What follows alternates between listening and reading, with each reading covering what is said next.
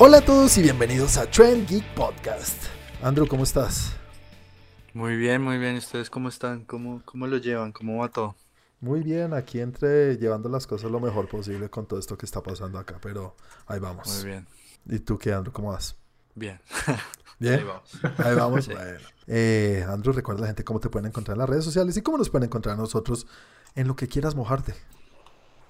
Bueno, a nosotros nos pueden encontrar en Spotify, Apple Music, Deezer.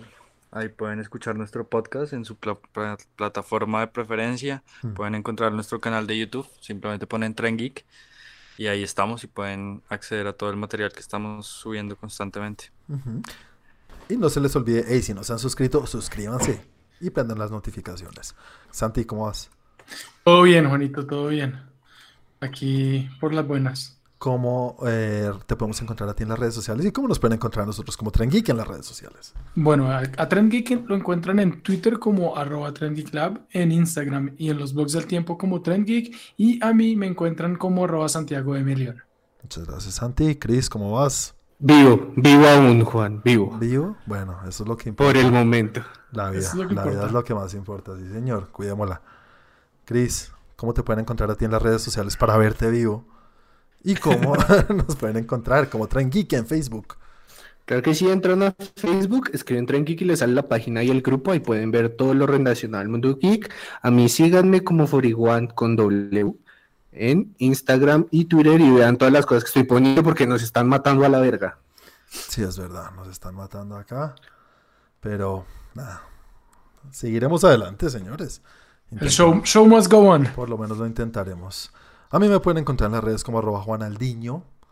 Señores, yo digo que nos metamos de lleno en la primera sección, en la cual hablamos de lo que vimos en la semana. Esta sección que se llama ¿Qué viste? Así de fácil. Y vamos a contar algo de lo que nos see? contar. ¿Qué vieron? Andrew, cuéntanos, ¿qué viste esta semana y qué nos quieres contar? Bueno, yo les cuento que vi una película en Netflix que se llama Skin. Skin. No sé si les suene. Sí, he visto el... ¿El No. póster? Sí, el póster, el póster, o sea, la recomendación de la película, pero no pensé que tuviera que ver con skins. Las pieles. Ok. Ah, tú, tú querías ver piel. No, es que es muy, pensé que era algo más relacionado a esta serie inglesa que fue famosa hace unos años, Ay, que se llamaba igual. Sí, sí, sí. Buena serie. Nunca Con la Nicholas vi. Ah, sí, Exactamente. era con pues. Andrew, cuéntanos qué tal estuvo esa serie o esa película. Es una película, Bueno, esta, esta peli, sí, en esta peli el protagonista es Billy Elliot. No me sé su nombre, colabórenme ahí. sí. Billy Elliot. Y trata la historia de un nazi en Estados Unidos Jamie Bell. que, que por una serie de circunstancias como que trata de reconducir su vida y salirse de este mundo, pero pues nos muestra que es bastante difícil salir de esta situación en la que él está muy metido. Me Tanto al hecho que tiene, que tiene toda su cara tatuada. O sea, Es historia americana X, así. Sí, Es la película- low cost. la película, la película está basada en la vida real. Y de hecho, no, pues esto no puede ser un spoiler. Al final muestran al, al, al, al verdadero, se me olvidó el nombre del personaje, pero al verdadero skinhead. Brian Como todos, Winde- Win- todos- Whitner. Todo este proceso en el que le, en el que le van limpiando la cara de los tatuajes. Ah, pero sí se la está tratando de quitar como sea. O sea, no es como ya me toca vivir, voy a ver cómo sobrevivo con esto en mi dieta. Eh, ese tema se toca en la película como de una manera muy simbólica, no es como un hilo conductor ni algo que te pongan muy de frente en la película. Ok. Narra más como la historia y el drama que tiene este sujeto para salir de, esta situación y más porque empezó como una vida amorosa y familiar con, con una persona que tiene hijos.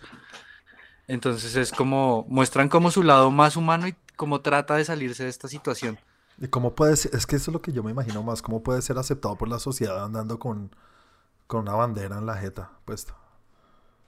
Es igual, en su mundo no necesita la aprobación de la sociedad, o sea, él está perfecto en su mundo. Pero ¿cuál es su mundo? El mundo es el mundo cuando se sale de ese mundo, ¿no? Sí, sí, de hecho, de hecho, pues yo les voy a contar aquí algo bien personal que de pronto puede ser bien polémico. Yo fui skinhead. Ah, no. ah, sí, sí. Oh, Y, y- Y lo más, lo más curioso del asunto es que en el lugar en el que vivo fue un lugar por el que yo no podía caminar durante muchos años. Ah, joder, madre, ¿te conocían? Sí me daban en la jeta si me veían por acá. No debía plata. ¿Por tu pasado? Lo veía los chepitos. En ese, en ese momento era el presente. ok, bueno, sí, sí, sí. Vea, pues. Yo pero- no, po- yo, yo no, yo no podía ir al 85, yo tenía que estar en otros lugares, entonces a lo que voy con este tema es que él estaba en su mundo y en ningún momento le pesaba. No. O sea, el hecho de tener la cara tatuada y este tipo de cosas, pues no era ningún impedimento de él para, pues, para vivir en el entorno en el que estaba. No, pero en el momento de querer salirse, me imagino, poder tener una relación. O, o sea, yo me imagino es como, pues a un, a un, a un nivel mucho menor, como un ex convicto cuando sale de la cárcel, que conseguir trabajo es una mierda, todo eso. ¿Sí me entiendes? Que- Seguro. sí, obviamente desde otro punto de vista, pero me imagino que eso es- me parece interesante ese Y- tema. Pero, pero aquí, pues, te- creo que tocamos otro punto que me interesa y creo que nos interesa. ¿Cómo, cómo, lo, cómo llegaste a ser skin y cómo te saliste? ¿Estamos hablando de la película de mí? No, de ti, de Andrés. Ya que tocamos el tema, sí, son muchas preguntas que tiene uno, obviamente. Era un niño pendejo con tremendas ideas antisemitas y racistas. Y conocí las personas equivocadas, diría yo. Como pasa con Y- la mayoría, ¿no? Y empecé pues como a transitar por este mundo y Y pasó. digo, decidí salirme cuando fui testigo y partícipe de un hecho muy violento. Joder. ya en exceso violento. Y dije, como no, esto no es lo mío, weón, ya estoy mamado de llegar a la casa vuelto mierda todos los días. En mi casa vivían emputados porque yo siempre llegaba con sangre. Entonces, pues era, ya como que tomé esa decisión en ese punto. Quizás también esto es lo que vive el protagonista de la película, pues a un punto mucho mayor, obviamente. Mm. Yo era un pendejo. Eso es en, en- en Inglaterra, ¿no? Esa película, me imagino. No, en Estados Unidos. Ah, es en Estados Unidos, ok. Ya. Y pues nada, eso les puedo contar, eso les puedo contar. De hecho, hay una parte, hay una disyuntiva bien, bien fuerte que plantea la película, que es lo que hablabas, Juan, cuando él intenta salir de este mundo y empieza con- a, como a intentar conseguir trabajo y todo, le toca trabajar con los ilegales, güey. Le toca trabajar con mexicanos. Con los que odiaba. Exactamente. Mm. Joder, qué duro. Entonces, la película a mí me, me pareció bastante interesante, me gustó mucho. Está bien En hecha. general, sí, está bien hecha. Y, y, pues por lo general a mí estas películas tipo así me gustan, pero está, está muy, muy, muy bien planteada. Yo le pondría, no, no es la película gigante, pero yo le pondría un 7.5 por ahí. Pero Está en Netflix si la quieren te- ojear. Te llega de alguna manera. seguro. Ah, sí, obvio, hay muchas cosas con las que me siento identificado, o me sentí identificado en algún momento, ya no. Pero, Sí, pero eso sí, pasa. quizás, yo- quizás sea un poquito más personal, pero, Pues pero la película en sí, sacándola como de esa casilla, es, es interesante de ver. O sea, la verdad, si quieren verla, muy bien. Eso, sin verla desde un punto tan personal, cualquiera la puede ver. O sea, no es necesario haberlo vivido para Exactamente. la peli. Exactamente, no, muestra, muestra un drama bien, bien fuerte, la verdad. Chévere. Chévere, chévere. Yo no sé por qué me suena tanto esta película. o Es que es una historia que creo que es lo que pasa en América, en Historia Americana X, ¿no? Que él se intenta salir Mm. de la cosa y Sí, sí, sí, sí, Sí. pero pues son, son dos historias supremamente distintas. Ok, ok, bueno, chévere. ¿Está en Netflix? Está en Netflix, sí. ¿Cómo se llama? Ah. Skins, obviamente ya iba a preguntar. Skin, Skin Skin, de, Ga- de. Guy, Guy Native, Ujú, ¿Es que est- estuve revisando y creo que es la única película que he visto de él. Ok, Ok. chévere, chévere. Gracias, Andrew. Sí. Listo. Eh, ¿No vas a hablar de nada más? Creo que ya acabó el tiempo, Chris- Andrew. Digo, eh, Chris. Chris, deberías poner musiquita como en los Oscars. Está bien. Listo, Chris, cuéntanos qué viste esta semana. Eh, vi un chingo de cosas, cosas buenas y cosas malas. Cuéntanos. Eh, una película que le está dando muy duro Netflix en cuanto a publicidad. Los Mitchells contra los robots. Sí. ¿Gatos contra robots? Los, Mitchells ¿Los nichos? contra los robots. Los michis. Sí, los nichos. Yo también la vi. Sí, pues, pues mira que la verdad la vi porque le estaban dando muy dura y si algo he visto es que cuando Netflix le da muy duro a algo resulta ser algo bueno. Y pues no me decepcionó. Pues no es un peliculón, la verdad tiene una animación muy parecida a lo que fue Spider-Man Into Spider-Verse. Sí, tiene sus cositas, ¿no? Exacto, tiene sus cosas. Se, se vuelve como una, un tipo de animación característico. Mm. Sí, que me- se, se nota que, que tiene su experimentación en cuanto a la Exacto. sí. Exacto, pero pues no me pareció mala, o sea, no es material de Oscar, pero está chingona, entretenida. Estoy de acuerdo, a mí también me gustó, me pareció bonita. Tiene una historia al final bien, bien, bien Profunda. profunda. Yo dije, Juan seguramente agüe el ojo ahí como no, padre. No, no, pero me parece interesante y tocan un tema ahí que no al nivel de Pixar, que es para adultos y que los niños pueden disfrutar, pero sí tiene su cosa interesante. Hay partes que sí son muy para niños, muy, muy, muy. Entonces, no sé, me parece que el balance no está tan bien hecho, pero, pero está bien, es muy buena y la, la animación del carajo. Si es solo para animación, véanla, por favor. Yo le pondría un 7, buena peli, me entretuvo bastante. Ahí está apenas. Y lo otro que les iba a hablar, Andrew, ¿pudiste ver la película? La película de Michael B. Jordan, no, no la pude Sí. ver por, por temas de una presentación. La, que está- la- la Yo- nueva que está en Amazon Prime. Pero ya- Exacto, esa sí la vi. Sin remordimiento. Exactamente. Entonces la vi porque pues también Amazon le está pegando duro. Siempre que juego ahí en el celular me salen los anuncios. Y, y la verdad es que es una decepción de película. A mí no me gustó ni poquito. Muy regular. Parece un episodio de una serie y una serie mala. Tira- tirando a mala, pues. Sí, o sea, es lo único bueno que tiene esa película es ver a Michael B. Jordan sin camiseta dándole la jeta a los policías. Por lo, por lo fuerte que es.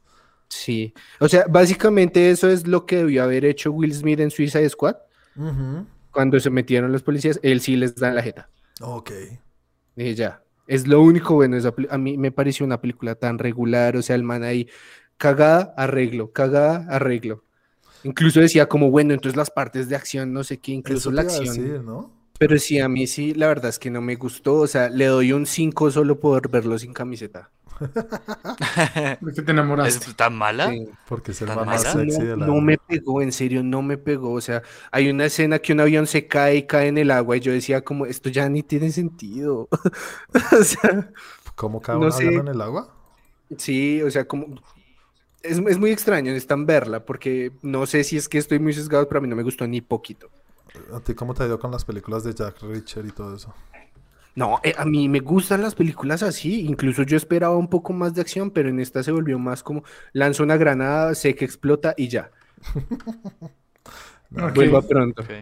Entonces como que no me pareció tan buena, acción cuerpo a cuerpo poca, solamente esa escena ahí de la cárcel que aparece en el tráiler más encima. Ah, no. Pucho. Como que muchas conspiraciones y muy, o sea, y muy evidente, no es como, ay, ya entendí todo. Ni siquiera bien hecho. pues. Sí, dos minutos, ay, ya entendí todo, ya. No. Ya sé qué va a pasar. Predecible, pues. Exactamente, entonces como que no. Y lo otro fue, empecé a ver Jupiter's Legacy Ajá, Jupiter Yo también. Legacy. Yo ya la y, terminé. y la dejé de ver porque no me gustó a la verga. ¿No te gustó nada, ¿No? nada? No me gustó. ¿Por qué? Cuéntame por qué no te gustó. No sé, hay algo que como que no me gusta, siento que, eh, o sea, siento que ya estaba esperando mucho por las cosas de héroes que he visto, pero era este man y el hijo y la vaina y es como esa motivación que no hay de la nada, así como, no, es que es porque es mi papá y esas cosas, yo decía como, ah, no sé, igual solamente como, que- como que empecé mal, entonces tengo que darle más oportunidades. ¿Cuán- qué- ¿Cuánto viste? Un episodio. No viste ni Ok, mierda. no viste nada. Ok, Pero pero, bueno, pero pues es muy diferente a Invincible que uno ve un episodio y queda enganchado. Ay, sí, pues claramente. Sí. No, o sea, y no es, no a es mí me pasó eso con, con Watchmen. Ah, la ¿Perdón? serie, la serie, la Yo vi serie. un la episodio serie. Ah, de Watchmen y ay, Dios "Nah, santo bendito". Al carajo, ajá. No, Ay, la película es una joya. Sí, Sí, ojo con eso, manito. ¿no? Esas Y, son de las ya que eso. tengo que volver a ver. Eso fue lo que vi, por, pues por lo pronto Jupiter's Legacy no, no, no- Pero vas a, vas a darle más oportunidad o allá a la maminga. por lo que vi de sus caras, sí habrá más oportunidades. Bueno, deberías. No sé si hablar de una vez. Yo quería hablar de eso un poquito. Yo, yo era lo que tenía para hablar. Entonces, ahorita que hables tú, Santi, yo hablo un poquito más y Chris, si quieres, también puedes opinar. Dale. No, igual eso fue todo lo que vi entonces. Listo, Santi, entonces tu turno. Pues, Entonces, pues yo sí iba a hablar de Jupiter's Legacy. spoiler. La- No. Ah, no, digo spo- spoiler. spoiler porque ya nos dijiste que ibas a hablar de. Entonces, pues la verdad a mí sí me ha gustado. Obviamente no es de lo mejor, obviamente no es un tema que yo diga como, uff, definitivamente la mejor serie que he visto en mucho tiempo, eh, de lo mejor de superhéroes, no. Pero ha sido entretenida, eh, me ha gustado. Creo que una vez que uno pasa el primer capítulo y de pronto un pedazo del segundo como que se involucra un poquito más, Ujú. Eh, porque empiezan a explicar otras cosas y empiezan a explicar el origen y el porqué y las razones y, mm, y cómo, cómo, cómo llegan esos poderes que creo que en el tráiler se ve un poquito más de, o pues lo muestran un poco como, como, como, como que no, que ellos tienen que hacer algo para obtener los poderes. Si no estoy mal en el tráiler, creo que, creo que hablaban de eso. Y, y como toda esa evolución, el tema de la familia, eh, las razones de por qué el pelado quiere y la hermana en cambio no, eso me pareció, me pareció interesante y me ha gustado. Eh, Johnny Knoxville, bien. Johnny Knoxville. Johnny Johnny Knoxville, no. ¿cómo es que se llama este man? Eh, perdón, perdón. Yo estaba Josh diciendo cuál vi. Josh Josh, Duhamel. Josh, Ham- Josh Uy, es- siempre los confundo. Uy, no. Uy, sí, es que son igualitos. Yo no sé por qué, pero siempre, siempre me pasa. Y, y sé que no es, pero siempre digo el nombre que no es. No sé para Yo dije, ya la voy a poner ya mismo. Claro, No, no, perdón. 4. Yo no sé por qué. Dice Y me pasa Yo mismo mucho. dije, como no, ya mismo la vuelvo a ver. Disculpen. Pero ya. Me da, me da culpa. Yo, es, es algo interno, no tiene razón, no tiene ninguna lógica, pero siempre, siempre me pasa. Cuando voy a hablar del uno, digo el nombre del otro. Entonces, bueno, Josh Duhamel, bien. Eh, pues me ha gustado lo que ha hecho, sobre todo en los capítulos siguientes y cuando está joven, no cuando está en, eh, en, en momento Santa Claus. Super Santa Claus. Sí, en el momento joven me ha parecido mejor. Eh, me parece que el tema de producción tiene, tiene cosas buenas, tiene otras que no me gustan tanto. Tiene un cambio de ratio ahí importante en la, Hmm, se nota, en, la- ¿no? en, la- en- en- en los momentos, en ciertos momentos, que me parece chévere. Eh, pero me parece que el maquillaje no está al 100%. El maquillaje cuando están en el presente no está al 100%. Ujú. No, y habla tú del CGI. Exacto. Entonces, pues, la seguiré viendo, le seguiré dando la oportunidad. Por ahora me ha gustado. Voy como en el capítulo 4 o 5, si no estoy mal. Ujú. Y, y voy bien, voy bien. Me ha, me ha parecido chévere. Bueno, voy a hablar rápido yo. A mí me gusta. Eh, me la vi toda, yo ya la terminé, la terminé justo hace como media hora antes de iniciar el capítulo hoy. Eh, Ah, por eso tiene sueño. Por eso está que se rasca los ojos. por eso me rasco Sí. los ojos. M- Me pareció chévere, tiene un- unos temas del carajo, del putísimas, pero tiene unos temas que odio. Que toca, el tema que toca de lo que es tener poderes, la, el, el- ¿cómo es que se llama? La responsabilidad de tener Sí. poderes.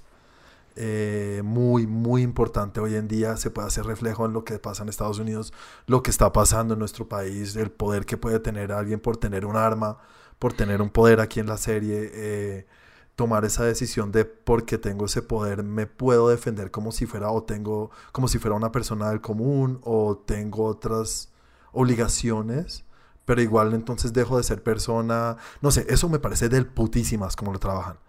Eh, lo pone a uno a pensar mucho en el tema pero tiene el peor personaje que he visto en mi vida que es la hija. Sí. la, la odio me parece el peor personaje del mundo no, Sí, no dos. siento ni un poquito de compasión ni ay no es porque soy malcriada y porque ay me tocaron unos papás del putas y los odio Y es que hasta la versión de niña era mala actriz. uy sí los daddy issues jueputa Es- no. Uy, la Hasta, hasta ahora no me ha gustado ni cinco, no le entiendo, no, no, no la entiendo, no le encuentro razón alguna y me parece que es todo lo que hace lo hace sin fundamentos. sí solo porque soy malcriada china Solo malcriada. porque se me da la gana. Sí. sí entonces la odio y ya Eh, no yo le pongo un un 6 tiene cosas muy buenas entonces esas partes buenas creo que sobrepasan las partes malas y ya listo Santi ¿quieres decir algo más de la serie que quieres? O- No, no, no, no. La verdad era, era eso, eh, porque tampoco quiero entrar en spoilers. Pensé que más la habían visto, porque pues está hablando de superhéroes en este canal, pues yo dije como, bueno, esto ya todos la empezaron a ver. Eh, Pero cuando existe Francisco el matemático. Sí, no, es que pelear es difícil pelear con. Francisco. No, deja tú eso, salió el remake de Es- Café. Es imposible. Sí, no, y con el remake de Café. No, ¿En no, no. remake ¿Hay de remake Café? de café? Sí, ¿Es hay remake de salió hoy. Café. ¿Y cómo se llama? Café. Café. es literal un remake. Con aroma de mujer, así tal cual. Sí. Sí, creo que sí. ¿Y ya lo estrenaron o, es la no- Mira, perdimos, colgó Andrés. se fue a verlo. No, pero sí, es, es novela, es novela. Voy con mi tiempo. Ah, bueno, Eh, entonces. Vi también muchas cosas. Me vi. eh, Te quedan una 30 peli- segundos. Una película que se llama Stowaway eh, con Anna Kendrick y se trata sobre una misión a Marte que se enteran que hay como un mecánico de esos que arreglan la nave que se quedó atascado en la nave. Y después se dan cuenta que solo hay oxígeno para tres personas y tienen que ver pues este dilema de qué hacemos. Toca ¿Era matar con a- un ruso? ¿Había un ruso ahí? ¿No? No, no, Entonces no. no la vi. No, todos son americanos, es nueva, 9, 9, 9, 9, 9. Antes no la he visto. Eh, interesante, pone este tema de eh, tenemos que matar a alguien o sobrevivir todos o morir todos o... Bueno, es bien complicado ese tema, pero es chévere, chévere la peli. Chris. Yo le pongo un... es un 7, ahí está bien. Me vi el documental que ganó mejor, mejor documental de los Oscars, el Octopus Teacher, Sí. My Octopus Teacher, que está en Netflix, muy chévere, muy chévere, por favor véanla. Si son amantes de los animales, se la súper recomiendo. Sí, Es- yo, le, yo he tenido ganas de verla, pero cuando leo el título, yo no sé por qué me da mamera. No, es súper del Sí, puto. lo que pasa es que el título no es como muy pegador, ¿no? Sí. Sí, yo sé que no, yo también. Yo la vi solamente porque ganó, los, el, ganó el Oscar y hay unas cosas que uno dice, güey, puta, ¿hasta qué nivel puede llegar la relación de un humano con un bicho tan raro? Además, no es como, pues, un bicho conocido. Es muy raro, es que el, octo- el, el octopus, muy bien. El pulpo es un, es, es un, es un animal muy raro. En serio. Pero es- muy es como un inteligente. extraterrestre, en serio. es- Pero es- muy inteligente, creo que es uno de los animales más Y aparte tiene visiones. Él, él puso el campeón de Sudáfrica, no se les olvide. Ah, es verdad. Eh, interesante, muestra cosas como alguien que es apasionado por crear un vínculo con la naturaleza, ni siquiera con este animal, puede llegar a aprender más sobre un animal que los mismos científicos. Es- esa es la mejor parte de la serie. O sea, el tipo logra captar cosas que hacen los pulpos que nadie sabía y que ni siquiera los científicos más grandes o los biólogos del- de la Tierra podían haber captado. Y él solamente por la pasión de, ni siquiera de conocer a un pulpo, porque él no es que quería conocer a un pulpo, sino que lo conoció porque algo lo Pasaba llevó- por ahí. no, algo lo llevó a, a querer crear un vínculo con la naturaleza. Entonces, del puto, Mm. muy chévere y las cosas El que... pulpito asado. No, pero Voy a verla. no, ya me hizo llorar. Voy a verla. Pobre Depende de lo que asado. recomienden, lo alcanzó a ver esta semana o no. Sí, es chévere. Qué delicia un pulpo asado ahorita. No vuelvo a comer pulpo después de la... Y de la- de en, su tinta. Bueno, eh, me vi Scott Pilgrim, Chris. Gran película, Dios mío. Todas se me ponen duros los pezones. Puta, En honor a los 10 a años. los 10 años. Entonces dije, tengo que verla. La había visto cuando salió, 2012. Sí, 2011. no, o 12, sea, creo que es 2012. 10 años. No, cumple... Ah, bueno. No, pero dice... no, Quizás eso te ayude. Es que estoy viendo y dice 2010. Entonces, Depende en dónde. sí, dice 2010 en donde estoy viendo. Entonces, eh, me había gustado cuando la vi hace 10 años. Bueno, o 11 años, o 12 años, como quieran. Y ahorita se trepó como a mi top 3 de la historia del cine. La que yo amo. le dije, esa está en mi top 3 de la Qué historia del cine. de puta película. No, no, no, no, Esto es, es una obra de arte para mí. Sí, es muy es. buena. Muy buena. Es muy, muy buena. Y, y ya, señores, eso fue todo lo que vi. Y también lo que nos recomendó, ¿quién fue el que nos recomendó esta semana? Chris. El señor Chris. Chris, muchas gracias por recomendarnos. ¿Cómo se llama la que nos recomendaste? Porque no la tengo anotada acá. 12 monos. Ah, 12 monos. Uy, espérate, la agrego. ¿Cómo así? ¿Cómo así? ¿Cómo así? Esto es insultante. No. Sí, la vi, la vi creo que al otro día. Por eso ya Es se lo el olvidó. señor, es el señor Bruce Willis con peluca, eso no se olvida.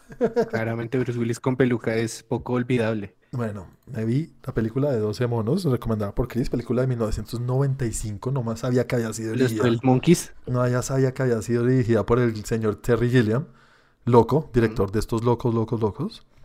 Tiene una, Sí. una- una visión bastante pa- particular y peculiar para las películas. Tú ves una película de él y sabes que, hey, entiendo, es de él. Y, y no sé, esta película, ahorita hablo yo al final, cuéntenme ustedes, ¿cómo te fue a ti, Andrew, con esta película? Bueno, descubrí que nunca la había visto antes. ¿En serio? ¿Qué Y me sentí mal, sí. Muy raro, Me sentí ¿no? mal. Pero estas de las que tú creías que la habías visto. Sí, me pasó igual que con el perfecto asesino. ¿Cómo Es así? que de pronto, de pronto por lo que todo el mundo habla de ella y uno tiene como ciertos recuerdos y dice, ah, sí, yo la debía haber visto, pero no. Sí, ese es Bruce Willis, Brad Pitt, obviamente la había visto. No, no la había visto. No, así como Sí, que eso, eso pasa, eso pasa. O que las confundes con otras y crees que ya la viste, como me pasaba con la escena de Memento en El efecto mariposa. Sí. ¿Y cómo te fue con Brad Pitt en esta película? Andrew? Exacto, exacto. Me encantó. Me demostró que es el mejor actor de la historia. Yo creo que este es el, el papel que yo dije, "Jue puta, ese man que podía ser el interés amoroso de todas las mujeres en todas las películas ro- comedia romántica, él decide hacer esto. Es un puto, es un monstruo. Es un monstruo. Eh, Claro, acá, acá es un tipo grotesco que fastidia un montón. Con un ojo torcido. Pero aún así es como Sí. esa Sí. Exacto, pero aún así es imponente, aún así se siente Brad Pitt. Sí, claro. Si No, le y- hicieran un remake, le quedaría re bien a Sebastian Stan. Se parecen un chingo en esa película, me di cuenta. Sí, Mm. puede ser. Sebastián Stan se parece a todo el mundo. Sí, Camaleón. sí, la película, la película, no. la película plantea el tema de viajes en el tiempo Mm. y pero lo hace con una narrativa bien confusa porque te hace dudar si es verdad lo que está pasando, si no es verdad. Y, Exactamente, y sí. tiene como y tiene como unos toquecitos como de como de humor mediante la música que te confunden aún más. Pero están súper bien aplicados, o sea, para nada disgustan. La película a mí me gustó mucho. Quizás me choca un poquito ver a Bruce Willis en este papel de pelele. Cuando te dices pelele es muy tonto, muy estúpido. Como Pues que no, pues, yo, yo quiero, yo quiero dar un dato y es que Bruce Willis nunca caminó solo en esa película, siempre iba colgado de alguien. sí, sí. Es que Estaba estaba, drogado, o estaba cascado. Sí, en el momento, en el Siempre- momento, en el, en el momento Siempre de la, iba. en el momento de la, en el manicomio no, pero en el momento de la casa, cuando entra a la casa, en- al evento del papá de, de, pues al evento de Brad Pitt, ahí creo que en un momento sí anda solo. Pero, pero pues es, es entendible, o sea, es, es totalmente entendible que el personaje pase por esto porque realmente te hacen sentir que su mente está sufriendo por estos viajes en el tiempo, o sea, Sí. literal, lo están llevando hasta el límite, pero, pero es, es, es, es el jodido John McClane y ver a John McClane como una viejita colgado. Me, me, me molestaba un poquito, nada más que siempre se veía como medio baboso, así como... Sí. Pero, Pero, pues, ¡Adrián! pero es entendible, es entendible, es entendible. sí, pero pues hace parte de lo que está viviendo, o sea, yo lo veo bien. Sí, sí, sí, Andrew lo dijo, o sea, lo está afectando la cosa Sí. del viaje. No solamente que sea un imbécil. Sí, sí, sí, pero, pero en, en general la película me gustó mucho porque siempre me, me tenía esa duda, esa duda de esto, es esto está pasando, esto no está pasando, qué carajos. Y, y, pues cuando una película me lleva a mí hasta el final para saberlo y me plantea este final de locos, mm, que el tipo todo el tiempo soñó con su escena que vivió en el pasado y en el, y en el, y en el futuro, Mm. Es, está, está bien demente, o sea, la verdad, la verdad, la película me encantó, me encantó, me encantó. Además tiene a. Brad Pitt, nada que hacer, güey, ya estaba Sí. vendida. Qué nota oír la opinión de alguien que no tenía ni idea de lo que iba a pasar. ¿Cierto? Sí. Sí. Eso es lo Que ni mejor. siquiera sabía que no la había visto. El, el destino ya está hecho, o sea, las cosas tienen que pasar por algo y, y por más de que hagas lo que hagas, no lo vas a cambiar. Santi, ¿a ti cómo te fue? A mí me encanta esa película, me encanta, me parece muy buena, me gusta mucho las volverla a ver. Hacia, hacia un buen rato que no la veía, pero volverla a ver como que hay cositas que uno se le van olvidando, hay cositas que uno como que deja de lado y volver a encontrar todo eso que pasa, la forma como pasa, las situaciones que dice Andrew, los momentos que uno no sabe que como, como presente, futuro, pasado, eh, las situaciones en las que está, el- el- las referencias del futuro, pues del pasado hacia, su hacia el presente de cómo lo vive y lo que, lo que pasa y dice como, ah, sí, esto es esto, o las imágenes como las mezclan a veces. A mí me gustó mucho, me parece muy chévere. eh, la, la, no sé, la, como el desarrollo, toda la historia de la, el foco que son los 12 Monkeys, eh, para saber que con la llamada, las llamadas al pasado, al, pues al futuro, en fin, todo eso me, me gustó mucho, me parece muy chévere. Eh, Brad Pitt definitivamente es un capo. Hmm. Es un capo, es el personaje que se hace, estuvo nominado a los Oscars por ese personaje. Cállame. Sí, pero no ganó. Sí, mejor, mejor actor de reparto. Ah, Mejor actor de reparto, estuvo gracias nominado. a Dios, no puedo creer. No. Juraba que era un personaje que nunca güey. nadie hablaba de eso. No, sí, sí, sí, estuvo nominado, pero no ganó. No sé quién ganó ese año. Es muy buena, muy buena película. A mí me encanta. A mí también me encanta, me fascina. Creo que la he visto muchas veces, pero igual que tú, hace rato no la veía. Es una película que lo que dijeron, lo que dijiste tú y lo que dijo Andrew, está muy bien escrita. Todo, todo está muy bien hilado en todo el tiempo Sí. lo que pasa y como, como lo que dijo Andrew, o sea, todo está hecho, no hay forma de cambiar las cosas. Van a suceder y me da una piedra verla porque digo, ¿por qué si ya sabe que va a pasar? No lo deje pasar cuando va a pasar esa en el, en el, en el aeropuerto Sí, y va a abrir el tarrito, digo, pero no lo ha-. Esas películas que lo hacen a uno decir que uno ya sabe que va a pasar y uno de pronto esta vez no va a pasar y hijo puta, y pasa, qué piedra, me da una rabia. Yo, por ejemplo, no me acordaba de ese pedazo. No me acordaba del todo de ese pedazo. O sea, me, me acuerdo de la imagen cuando estaban corriendo. De como, como esa imagen me acordaba, pero no sabía quién era el personaje. Y no me acordaba de ese personaje. Qué nota, muy chévere. Adivinen quién le ganó el, el Oscar.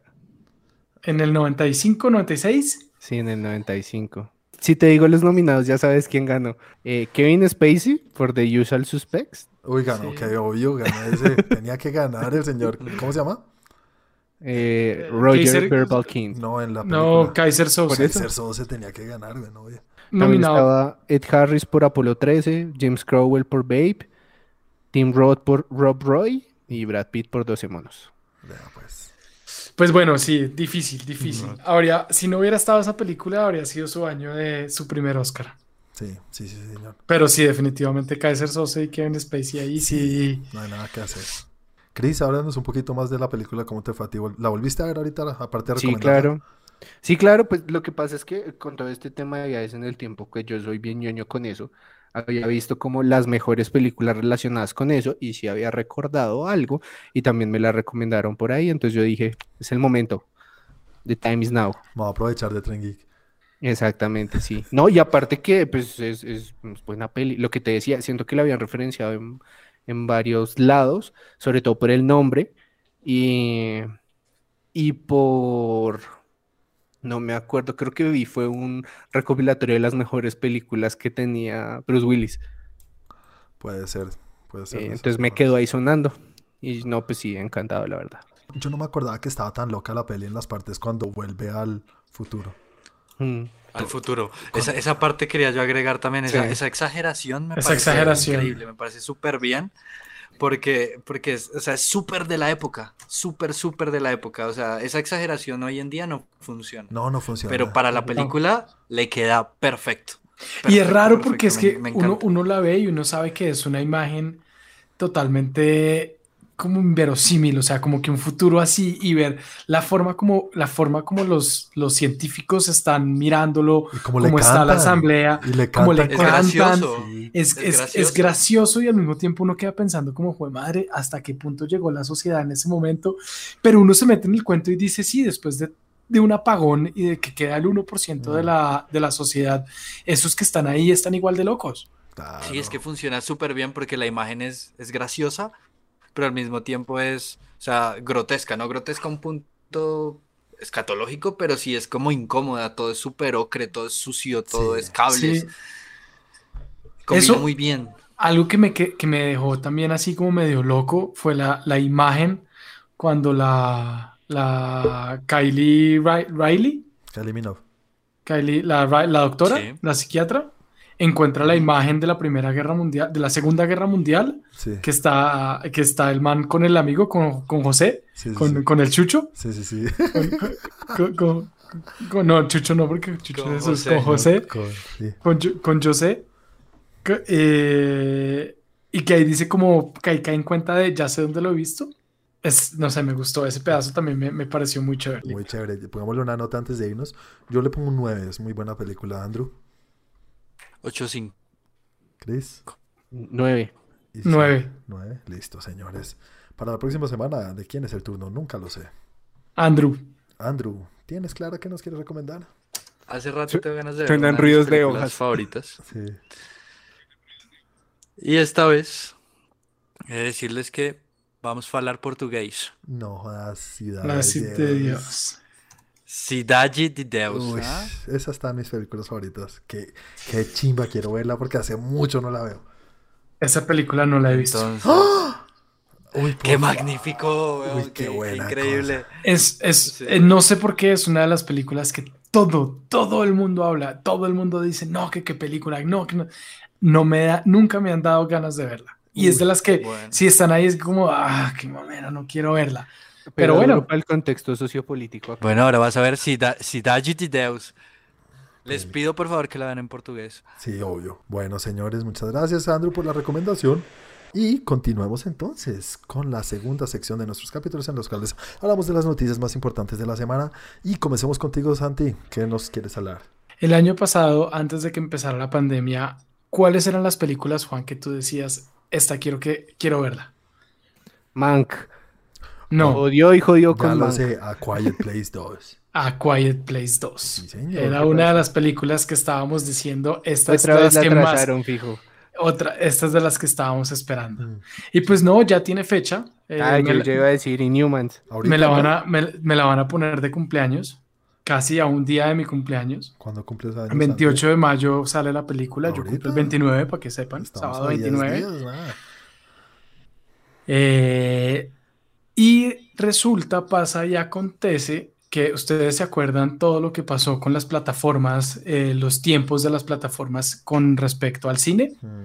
Sí. que acortaron los tiempos, que, que las sacamos al mismo tiempo, pero entonces hubo un problema con Warner y que Warner dijo, ahora todas mis películas se van a las plataformas. Pues ahorita resulta, pasa y acontece que esta película, como era para el año pasado, en plena pandemia, Hace un año, La- justo, más o menos, ¿no? Eh, sí, más o menos. La atrasaron pues casi un año o aproximadamente un año, un año y un poquito, creo que era, sí, creo que era para mayo o junio. Em, pues esta película debió haber salido en cine, Sí. solo cine. Sí. Y ahora con todo esto, Paramount la está sacando en cine y en plataformas, Al ¿En tiempo. ¿Cuáles? pero no al tiempo, a Mm. 45 días. No, ok. Pero el contrato era por 90.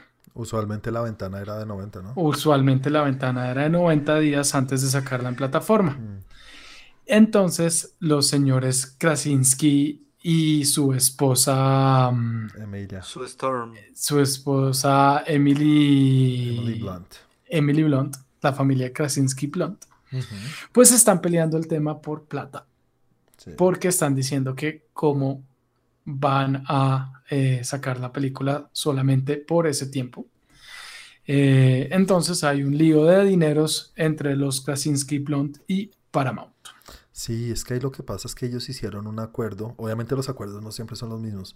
Pero cuando eres el director, escritor y tienes a tu esposa de, protagonista, pues el acuerdo Sí. era el dinero que haga la película, o sea, lo que genere de, ¿cómo se llama? Profit, de, Beneficios, Ganancias. no, ganancias. de ganancias en taquilla, ahí ganamos nosotros. Sí. Teniendo en cuenta que fue la, que si no estoy mal, fue la película más, eh, eh, ¿cómo se dice? Em, ¿Taquillera? profitable, eh, ¿Rentable? Sí, Más rentable. Sí, más rentable que hubo el año pasado. sí, increíble. Porque con 17 millones de dólares que costó, lograron recuperar en taquilla aproximadamente 300 millones, 300 Ah, millones. Le Entonces- ganó el hombre invisible. Efectivamente. Ah, sí. Eh, entonces, el año pasado no, en el, pues en el año en el que salió Quiet Place 1, Ujú, perdón. ajá, o sea, sí, esa, sí. esa película eh, fue en su momento una de las más, la más rentable, una de las más rentables. Y pues en este año, con ya ahora con las vacunas, con la nueva apertura de los cines, con todo lo que está evolucionando todo este tema de pandemia, esperaban que hiciera eh, unas cifras parecidas y les están cortando la ventana del cine. Seguramente haría más, ¿no? Todas las películas en la, en la secuela hacen un poquito más. Sí, no, porque es que el problema es que ahorita igual no están todas las salas, no está todo el mundo Sí. abierto. En Colombia, por ejemplo, todavía hay cines que no están abiertos. Eh, muchos cines tuvieron que cerrar, entonces no hay la misma cantidad de cines y la gente, el aforo, el aforo no está al 100% y a la gente todavía hay mucha gente que le da miedo ir a cine. Con toda la razón. Ujú. Y con todo y eso, están diciendo que puede llegar a, a un aproximado de, de los 300 millones, un poco menos de los 300 millones. Un chingo de varo. Wow. Entonces, entonces que puede, que se, que puede superar a Tenet y que, y pues que seguiría siendo una de las películas más taquilleras, si no la más taquillera de este año. Eh, y pues una vez más, y les están cortando la mitad del tiempo, entonces pues están ahí en una pelea. Están en pleito ahí jurídico. Exactamente. jurídico, no se dice Por- pleito Legal. Legal. eso, gracias. Yo esa película quiero verla definitivamente. Me encantó la primera, me Mm. pareció demasiado buena. La segunda, eh, están saliendo un par de trailers, han salido un par de trailers que me han gustado mucho. Ujú. Entonces, eh, entiendo por qué dicen esto y entiendo por qué están peleando. Obvio. A estoy mí no me gustó, fue el nombre. Eh, La segunda debería ser como con niño a bordo o ahora es personal. Algo así. ya sabemos cómo matarte. Sí, Un lugar, un lugar no tan en silencio con un bebé. sí. No sé, a, a mí, yo obviamente por encima y fácil estoy del lado de ellos. O sea, tienen. Me importa un culo que se fueran a ganar un chingón de dinero y que. puta, si es el acuerdo que hay en el contrato, lo siento, de malas.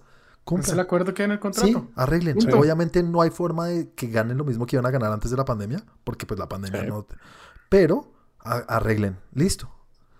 Van a cambiarle los tiempos de la ventana a 45 días, págueme algo de más. Algo deberían Sí. arreglar y no Un hacer que- promedio, yo no sé. y no tomar la exact- decisión y no tomar la decisión porque somos los dueños del- de la película. Porque exactamente no sé cuál es el valor, no, no, no, no tengo esa información. Ujú. Pero, pero pues igual, o sea, pueden pelear. Además que si tenían un porcentaje de taquilla de 300 millones de dólares, pues el porcentaje no era cualquier bobada. Sí, exactamente. Bueno, bueno, gracias Santi por la noticia. Voy entonces yo con mi noticia, señores.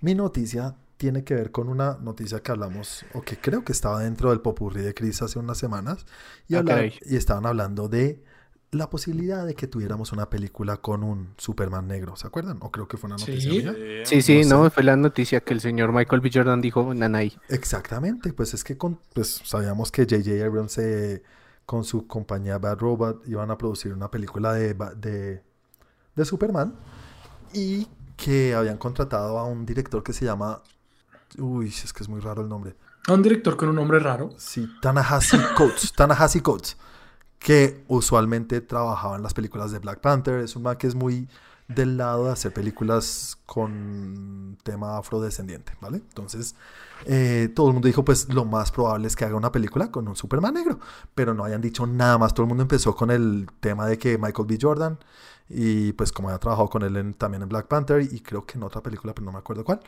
pues era muy probable. Obviamente Michael B. Jordan salió esta semana a decir, tengo ni idea, pero salió la noticia ahora sí súper confirmada, no confirmada por la productora, sino por una de los grandes trades, creo que fue Variety, salió diciendo que sí, eh, efectivamente están buscando no solamente un actor que interprete a un Superman negro, sino un director negro para dirigir la Ah, película. caray. Entonces, Jordan Peele. Sí, Jordan Peele. Está de moda. Sería interesante, obviamente. Bueno, ya sabemos que pasó de la comedia a la- al terror. No creo que sea muy raro que pasara a la acción. No sé, chévere, chévere. Eh, pues no es raro, obviamente, para los que no saben, esto ya es algo que se ha hecho en los cómics de DC. Existe un Superman negro que se llama Calvin Ellis, creo que es. Creo que sí. Calvin Ellis, que, que su nombre de, de, de Krypton no es Kal-El, sino Kal-El, no tiene espacio, muy distinto. Eh, y no solamente eso, que es Superman, sino creo que es, también es presidente de los Estados Unidos. Ah, es un capo. güey. Sí, ese sí es capo, capo, capo, es como Barack. Pero sí, entonces muy, muy, muy, muy interesante esta noticia. No sé ustedes si tienen algo que decir, ¿les opinen? A mí me gusta la idea de un Superman negro. Yo sé que hay mucha gente que dice que no, pero ¿cómo así? Un Superman negro, ¿por qué? Si Superman es blanco y eso. Pero pues Superman no es de la Tierra, Superman es de, Superman de otro negro, lado. Superman Superman, es es blanco. Superman Sí, es negro, es un Superman es blanco. Superman es asiático, exact- exactamente. Como Jesús. Es verdad. extraterrestre. También es otro extra- extraterrestre. Entonces, pues la verdad, no me volvemos a uno, a uno de nuestros principios en Trend Geek desde el inicio y es si eh, la historia es buena, si está bien escrita, no le veo inconveniente. De acuerdo. Andrew, Chris. Pues Andrew dijo es como Jesús, pero con buena alimentación. Y, y entrenador personal. Pero sí. Sí. Sí. Tenía dos entrenadores ahí. No, a mí también me encanta la idea. A Mm. mí también me encanta la idea. Ver algo diferente. A mí me llaman dos cosas la atención. Me llama la atención que den otro punto de vista. Ya hemos visto la historia de Superman, no sé, Un- una y mil veces. una y mil veces y la sabe, y todo el Muchas mundo la sabe. Ajá. En muñequitos animados, en los cómics, en películas, en todo. Aquí la oportunidad de, contar otra historia y además con un personaje negro, eh, la- las posibilidades se agrandan, ¿no? Es, imagínense un extraterrestre que llega y por vainas de la vida tiene una apariencia negra, de, de- de afrodescendencia, como se quiera decir. Llega, ¿qué haces? Eres el que cuida de la tierra, que eh, el mundo. Y hay gente que te odia por tu color de piel. En serio que eso, es- eso da, da tema de jueputa muy raro, muy, muy chévere. Me, Sí. me parece que lo pueden eh, abarcar Yo de una manera muy interesante. ¿Quién Yo pondría dirigió- una historia de Superman negro en Mississippi en los 30. Imagínate en otra época. Uy, hijo de puta. güey. Muy Ese sería el boom. Actor, obviamente aparte de Michael B. Jordan, no sé.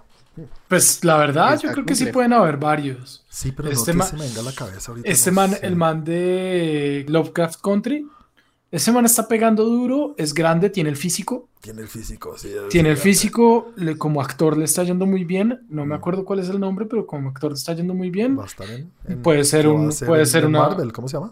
Cra- cra- ¿Crank? Eh, sí, Crank, Crank. Crank, Conqueror? Crank- Crank de- algo así. Crank el Conquistador, Chris, ¿cómo se llama? Sí. Sí, así, gracias. Ok. Shak- Shaka King se llama el director de Judas Shaquille O'Neal, no, él ya fue el hombre de acero. Película clásica, el hombre de acero, Sí. busquen. Claro, claramente. Y la segunda cosa que les iba a decir que me llama la atención y que me encanta es que esto obviamente da a entender que no es el Superman del DCEU. No Sí. es, o sea, no va a ser, va a ser como Robert Pattinson, que es, Sí. un- que es aparte, que es otro Batman y este va a ser otro Superman, O más bien como. como un, un eh, standalone aparte. Sí, o como sea, Joker. Exacto, como Joker. Entonces nos da la posibilidad de Tal que... cual. Entonces todavía sigue por ti- la oportunidad de que Henry Cavill siga como Superman. Ujú, por mí, qué felicidad. Tenemos lo mejor de las dos oportunidades, de, de- de los dos mundos. Puede continuar Henry Cavill y pueden darnos otra, otra, otra, otra, otra vista del superhéroe. Entonces, chévere, me encanta eso. Listo, señores. Entonces vamos con las noticias de Andrews News. ¿Qué tienes para nosotros hoy, en cuanto a noticias de videojuegos? Bueno, tengo para contarles que este próximo junio se va a presentar un juego muy aclamado por todo el mundo que se llama Battlefield. Battlefield es- se va a presentar la sexta entrega. De hecho, ya se confirmó por las cuentas de Twitter que mañana se hace el, el, el trailer de presentación, mañana mismo. Y hasta junio ya tenemos pues avances de cómo funcionará el juego en Play 5, Xbox Series X y PC. ¿Alguna vez han jugado este shooter? Sí. Yo Voy, no. voy Esto con me toda. suena como de guerra, pero en el futuro. A mí me Mm, sonó a Battlestar. Lo ha tenido Battlefield, es una, es una saga de shooter en primera persona Ok. en la que se plantean diferentes escenarios. Ha, ha tenido el futuro, sí, pues, eh, ha tenido la Segunda Guerra Mundial, la Primera Guerra Mundial, la Guerra Moderna. Lo interesante de, de este juego es que son campos gigantes, gigantes, gigantes, gigantes en el que todo se puede destruir, absolutamente todo. Y tienes tanques, Ataque con- ¿Cómo se llama el aviones, más casas. conocido? ¿Cómo se llama el juego más conocido de esto? Battlefield. No, Battlefield, no el sí. otro, el de guerra. el Ah, Call, Call of Duty. Call of Duty, ¿no? ¿No es como competencia? Me suena. Sí, sí, sí, podría viene ser. siendo competencia, pero ambos presentan como cosas distintas. Ok. No me extraña que esto se vuelva un Battle Royale, como han tomado la tendencia todos los shooters, ah, para irse para ese Y punto. sería bueno que, porque que- todo se puede destruir. que sí, claro. exactamente, y tampoco pues, me parece descabellado porque si uno se pone a pensar, el, el Battlefield es como el, como el papá del Battle Royale, o sea, ahí fue como donde inició todo, que eran estos Mm. mapas enormes en los que soltaban 60 personas y mátense, desembala, destruyan todo lo que quieran, cojan los aviones, los tanques, los submarinos, lo que quieran. Incluso a mí y- me y parece desembala. que, Entonces, pues, que ¿Cómo es que se llama? El- deberían... eh, eh, deberían, ¿qué Fortnite. deberían? Fortnite. Ah, sí, Fortnite, Fortnite. Fortnite. Fortnite. Fortnite. For- Fortnite. 41. Fortnite. 41 con W. 41 con W. Eh, no, ¿sabes qué estaba pensando yo? Que ellos podrían salvar lo que no se salvó con Tom Clancy's. Porque la última entrega que salió, que después fue buena, cuando salió le fue muy regular. Y era precisamente convertir el Battle Royale un poco más en estrategia. Como todo se puede destruir, tú en lugar de esperar a darle un tiro a alguien, mm, los equipos puedes hacer algo más como dos por este lado y estallamos esta vaina. A mí me parece que Pues es un... eso, eso- eso Promete. ya se intentó, eso se intentó al principio de la generación pasada, que fue con el Battlefield, no recuerdo ahora el nombre, pero era policías y ladrones.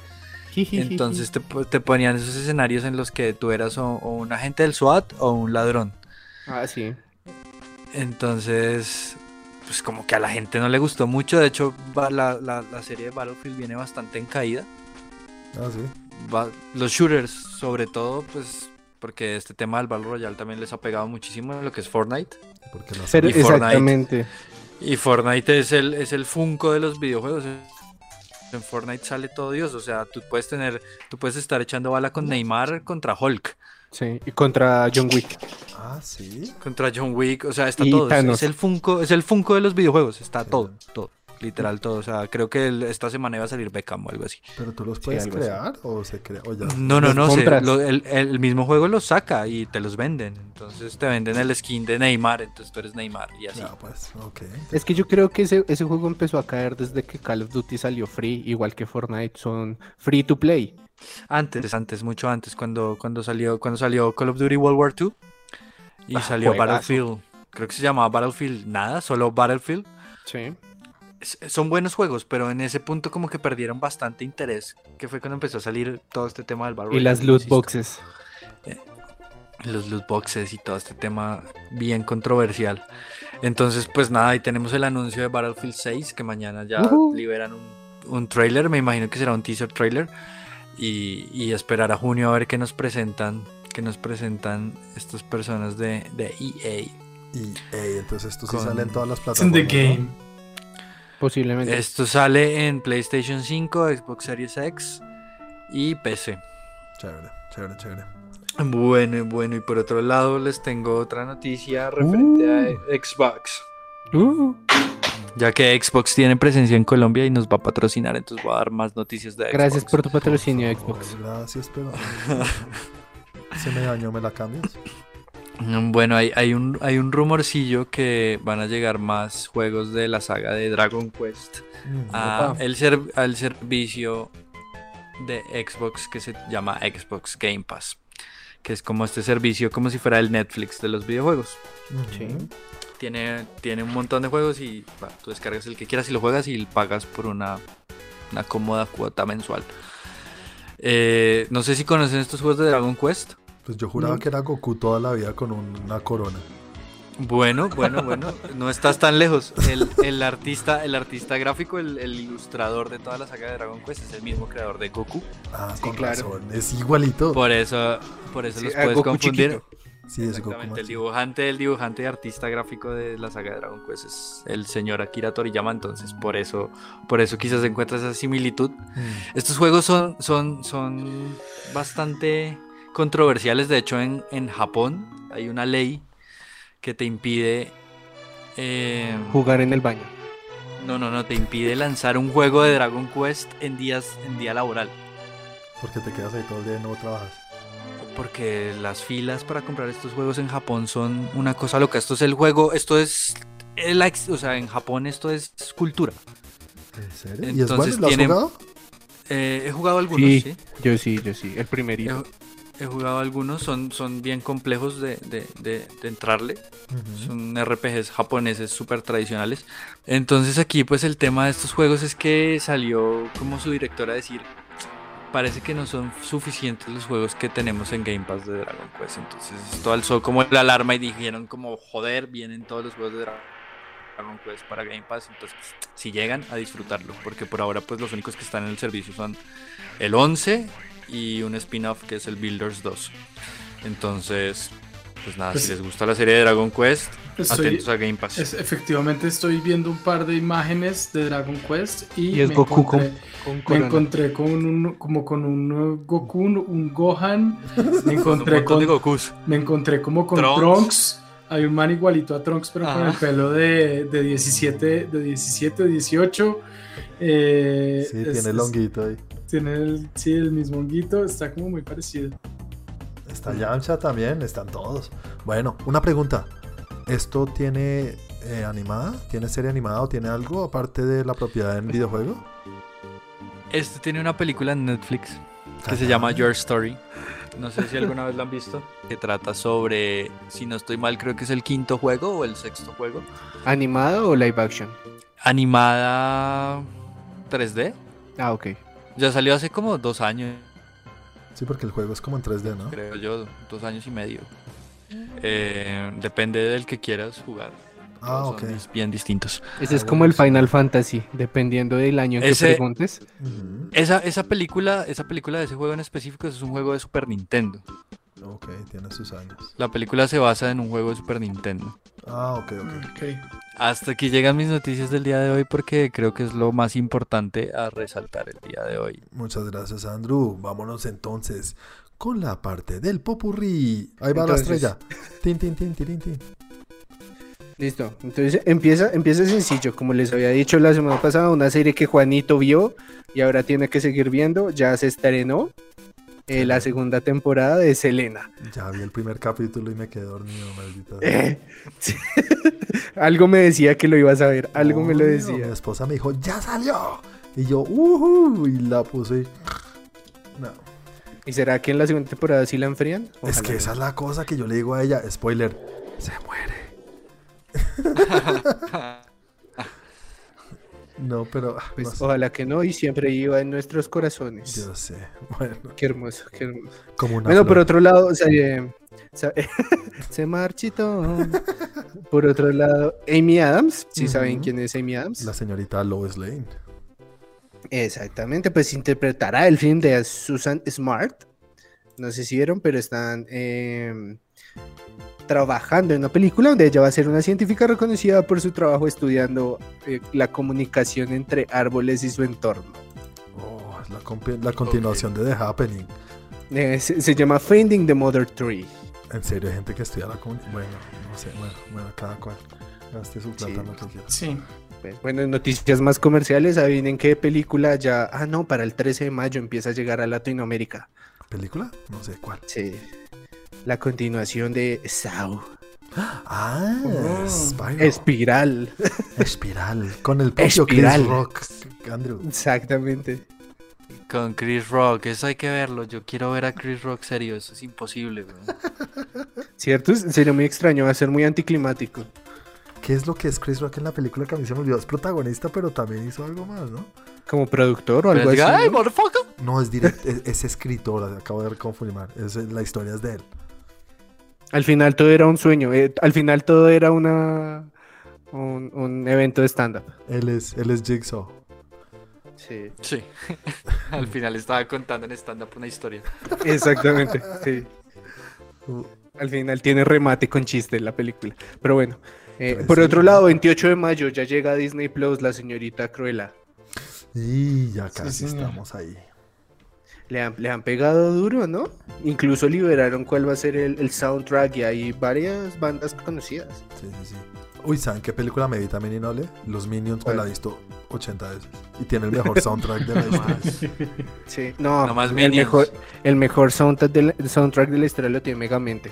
No, Minions es Claro que sí. buenísimo, güey, pucha. Eso por otro lado. Ah, por otro lado, no sé si vieron, liberaron tráiler de la cuarta temporada de Visajes Raros. Ah, sí, ahí está en nuestra página de Facebook si la quieren ver. Sí, Es para un- es los como un Cosmopolitan eh. Stranger Things. Un teasercito de Stranger Things. Visajes temporada. raros. Visajes Sí. raros. Cosas raritas. Andrew, ¿tú qué? ¿Tú has visto esa serie? He visto la primera temporada de Visajes raros. ¿Y no te gusta? No, sí me gustó y creo que nunca más le saqué el tiempo para ver el resto. Bueno, chévere, chévere. A mí Es me que me, abruma, me abruma mucho las series, pero... A mí me encanta, Sí. me encanta. Saw, eh, digo Saw, muy bien, me devolví. Exactamente, entonces ya tienen ahí el teaser de visajes raros y también tienen el teaser y tráiler de Venom 2. Señores, quiero hablar un poquito de esto. ¿Cómo les fue a ustedes con ese tráiler de Venom 2? ¿Y tú qué? Pure Digo, trash.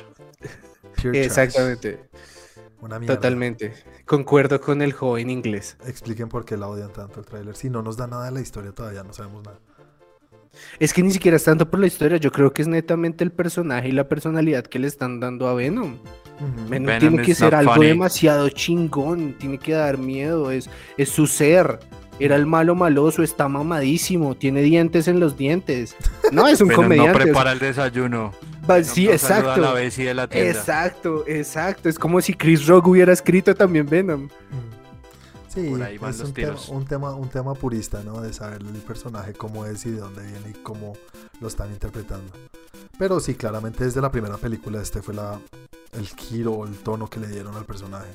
Y a mí, como no soy purista y no conozco mucho el personaje tampoco, sé solamente por ver lo que es. Es un bicho que come cabezas, hueputa. Pero me ha gustado lo que hicieron y creo que la primera película lo único que me gusta es esa relación entre los dos. Me parece interesante como... Sí, pues toca ver. Siempre, siempre es bueno en- eh, ver a Tom Hardy haciendo cosas. Hasta cierto Sí. punto no quiero que sea un payaso tampoco. Pero Es- cosas es- chistosas es está all- bien. Para allá. No, de pronto no tanto. No sé, no sé. A mí me- lo del tráiler me hizo reír y dije como, hey, chévere. Si se vuelve toda la película eso que es un payaso y todo chiste, pues ya no. Sí, pues esperemos que no sea así. Y bueno, igual si quieren ver ese Es un tráiler está ahí en pato Eddie Brock. Eddie Brock es un pato también en los cómics o es, o es un malo, pues. No, no, es- pero es, eso es a lo que man tenía que ser un pato para que Venom fuera así la parte mala de él. Pero si ambos son unas locas, No, pero yo difiero. Eddie Brock es un pato, pero cuando Eddie Brock se junta con Venom, deja de ser pato. Pues sí, tiene por eso ya respaldo. casi los Es Don Pato. ultra pato. Tiene respaldo. Y ahorita es Mega pato. pato. No sé, Es Pato, interpretación del personaje y a mí me gusta es eso, no, no sé. Si es lo que querían hacer, obviamente lo que digo. Si no es lo que está en los Se cómics. convierte en Donald. Bueno, ¿qué más? Ah, pero bueno, ahí pueden echarle un ojo. Por otro lado, ah, salió el primer vistazo de Tom Cruise en Misión Imposible 7. de La revista Empire sacó ahí sus foticos. Ujú, sí, eso estuve viendo. Dijo que hizo, donde se ve- hizo el stunt o el... Acrobacia. Doble de acción. No porque no es stuntman, sino el stunt. Hizo la... Bueno, la acrobacia, digamos la acrobacia. Que hizo la acrobacia más peligrosa que ha hecho en su vida en esta película. Después de todo lo que ha hecho, yo no sé qué puede ser. Medir un 80. Ah, Se subieron unos tacones. Sin Sí. ayuda. ¡Ah! Otra vez, Se otra vez un carro por una ventana como Jackie Chan. Se juntó con Vin no, Diesel y fueron al espacio. Chan, nadie. sí, sí, se lanzó como Vin Diesel en Rápido y Furioso de carro a carro. Yo creo que sí, pero en serio, eso sí lo hacen en serio. Sí, entonces ahí se vio y está chingón. Eh, por otro lado, Henry Papacito Cabel cumplió 38 años, te amamos. Henry Cavill, 38 años. Es un Y también salieron las primeras imágenes del set de Andor, la película de Star, bueno, serie y precuela de Star Wars, que es precuela de Rush One, donde sale el señor Diego Luna. Ah, Andrew Cassian, claro, el personaje de Diego Luna. No las vi. Sí, Pero se ve él ahí. Sí, se ve él ahí con su carita de a la verga está haciendo mucho sol. Grande Diego Luna. Porque, Sí. hueputas, todo tiene que estar en un desierto. Exactamente. Ay, también, también salió el póster de lo que va a ser Rugrats en 3D. Ah, y salió también un tráiler nuevo. Hay dos tráilers, Exactamente. señores. En otra plataforma que nos hace falta, Paramount Plus. Paramount Plus, sí, señores. Andrew, ¿qué opinas de eso? Rugrats en 3D. Mm, No he visto. No, me reservo mis opiniones, pero me quedo con la, con la original. Nada como ver a Reptar en 3D. Sí, y ahora las dos para terminar, les cuento, yo les pasé las primeras imágenes de Lily James y Sebastian Stan desde el set de Tommy and Pam. Sí, Chingado, Es ese Sebastian igualito. Stan se ve. Igualito. Es igualito. sí. Está muy flaco. Exacto. Pero la- sí, eso vi ese sí también, la- está muy flaco. Y a ese le va a tocar usar tacones porque Tommy Lee era gigante. Era ¿no? gigante, ¿no? Sí. Y a Lily James le va a tocar usar prótesis porque no es que las tenga muy grandes. No, no las tiene ni cerca. Y menos en esa época. Sí, Porque es sabemos verdad. que Pamelita se las ha quitado puesto y, y vuelto otra vez. Exactamente, pero bueno, y para ya para cerrar les quería decir, aprovechando que mayo, el mes de la madre, y feliz día a su- todas sus madres, A todas las mamis de ustedes. ¿quién crees que es la mejor mamá del cine? Dora. No, pues. Sí. Marta. sí, eso fue- Porque, ahí, ahí les dejo, entre estas tres, ¿cuál creen? Entre Ki- Kill Bill, The Bright. Ajá. exacto. The Bride. eh, la señorita Connor Uy, sí, Sarita. Sarah Connor. ser. o el Covenant de Alien. No, esa no. No, Sí, es mujer y es madre. pero no y me casi importa. acaba Pero con una humanidad mamá- para la- que sus hijos pero- vivieran. Pero la mamá no era. Si- Sigourney, ¿cómo se llama? Sí, Sigourney Weaver. ¿La amiga? Sigourney, sí. Ripley. ¿Esa no era la mamá del alien, pues? En la, en la 3, creo que en la, en la 2. Y No, se en tiene que matar para que no nazca. Exacto. Entonces no está buena mamá, entonces no. Uy, no sé, Sí, no, yo Sara, creo que. Yo creo que va ganando The la Bride, primera. No, no sí. me acuerdo quién fue la primera, pero. Ah, The ya, The Bride. Bride, obvio. Yo digo que The Bride porque hace todo esto. Bueno, aunque no lo hace es por venganza. Sí, no, es Aparte ni sabía que tenía una hija. Exactamente. Pero, Pero en el camino se la encuentra y la pone a ver caricaturas, ya ganó. sí, ya ganó. En cambio, Sara sí. Eso es, eso es mucho más de lo que hizo Sarah Connor, sí. Sara abandona a su hijo. Ay, pero vuelve después. Sí. Pero en es el Que ella puede viajar en el tiempo. por razón. No, igual- esa yo creo que ganó Santi Ella ganadora. no viaja en el tiempo. Gana- Cris. ganadora. Ella no viaja en el tiempo. Los que viajan son los otros que Sí, vienen a buscarla y la sacan del manicomio donde está.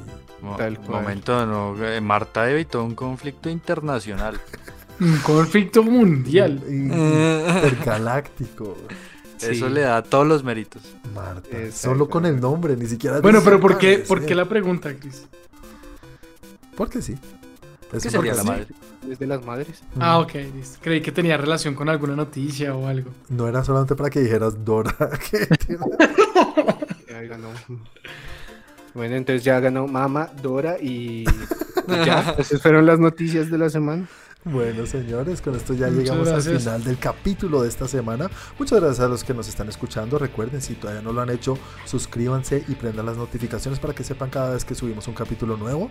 Y también recomiéndenos a sus amigos, a sus conocidos, a cualquier persona que sepan que les gusta todo esto del mundo geek. Que aquí los recibimos con los brazos abiertos.